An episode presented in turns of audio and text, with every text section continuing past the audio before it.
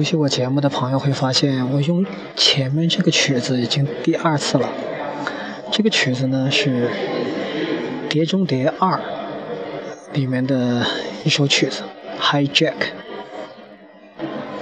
在我的节目里用了很多很多的音乐，啊，其中有很多音乐来自于电影的 soundtrack。我不仅把这些音乐作为节目的开头和结尾，有些节目还是整集整集的全是音乐，并且我把那些节目叫做纵情声色，或者叫做 guns，lots of guns。是很多很多的枪，或者叫做 preheat，或者叫做有些人能听懂我在讲什么。那为什么这些音乐充满了我的节目，然后又被我赋予了不同的意义？那为什么这些音乐又多数都来自于九十年代？和二零一零啊二零两呃两两和两千年到二零一零之间，原因呢是那段时间是我的个人的意识迅速成长和完整的时间，而电影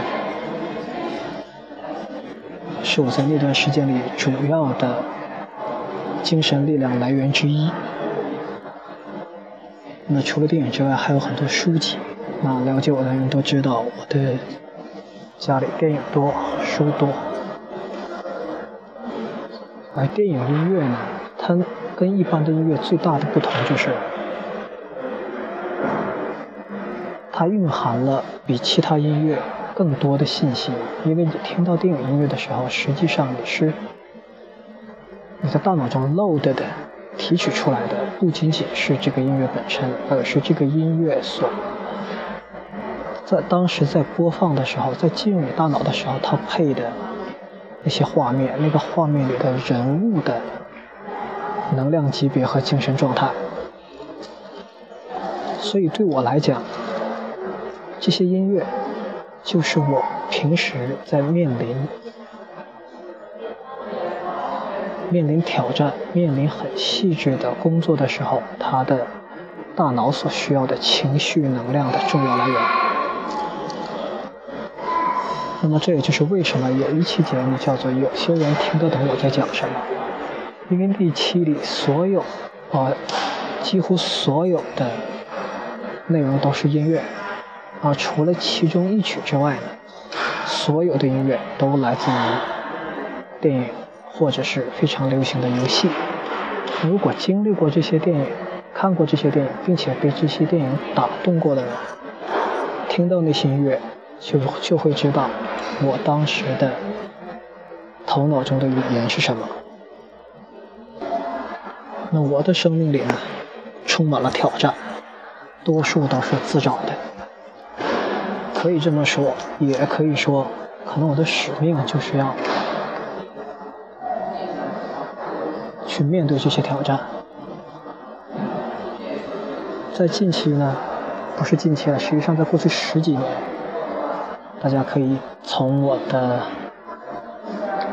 毁灭之路上的寂静狂欢，可以可以可以知道这十几年的轨迹，一直是在不断的面临挑战，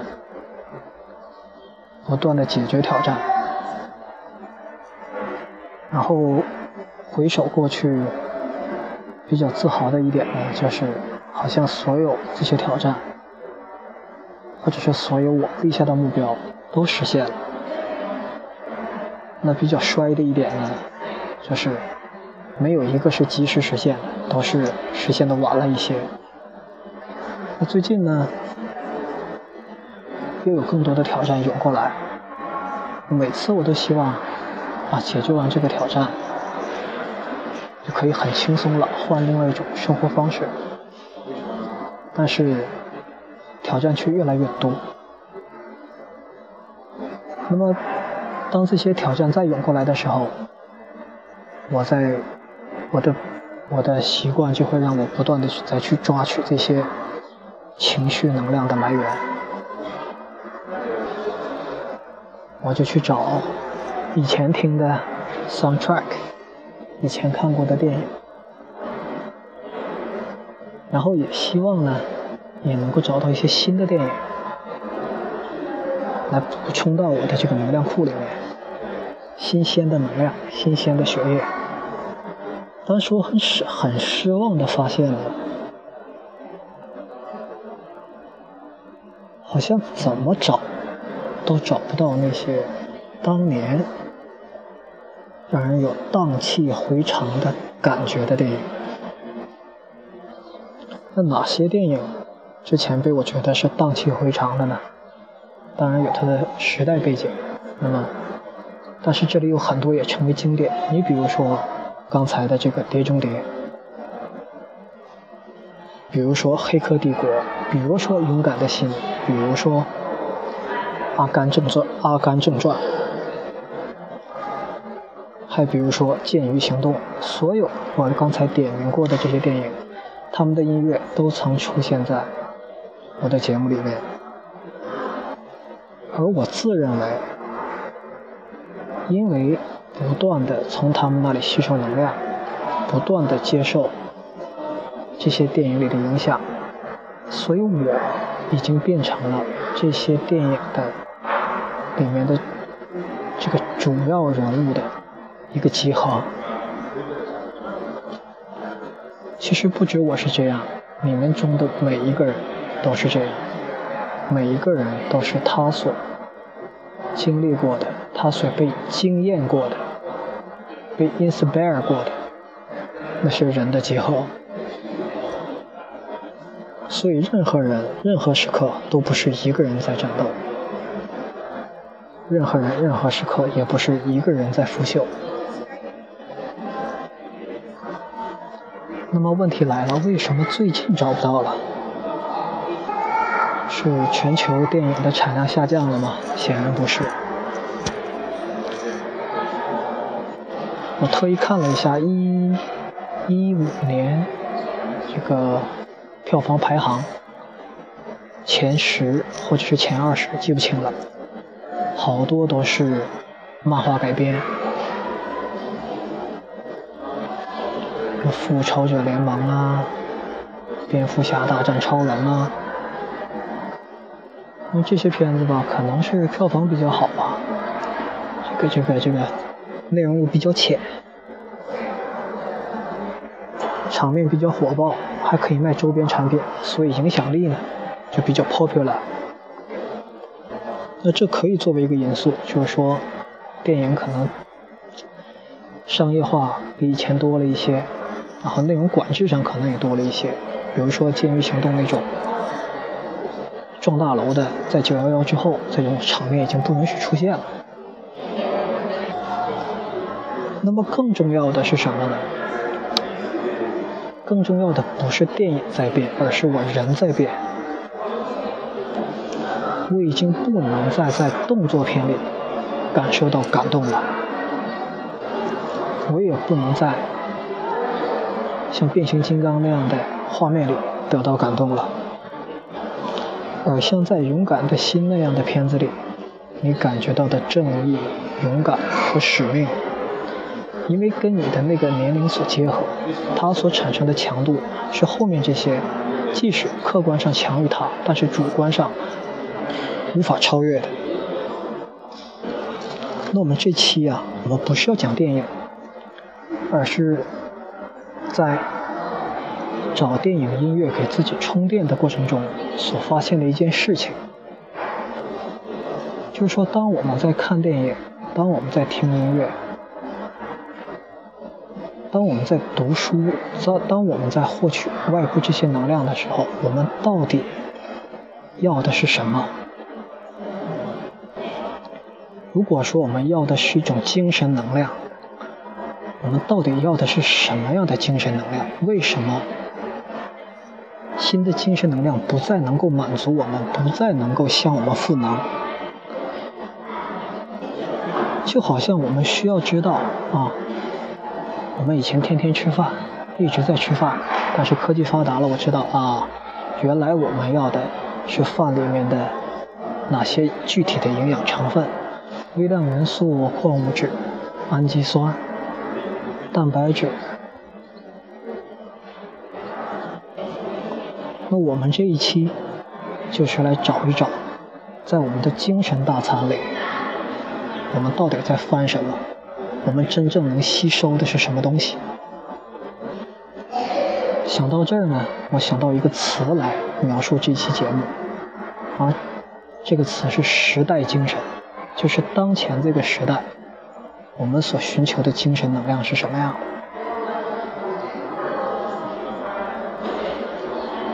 但同时，马上又想到“时代精神”这个词被用过，有一有一系列纪录片叫《时代精神》。然后，因为现在这个时代的交叠特别快，所以“时代精神”就比较难，因为你要描述在未来十年、二十年，按一个时代来讲，它还能 work 的这么一种精神，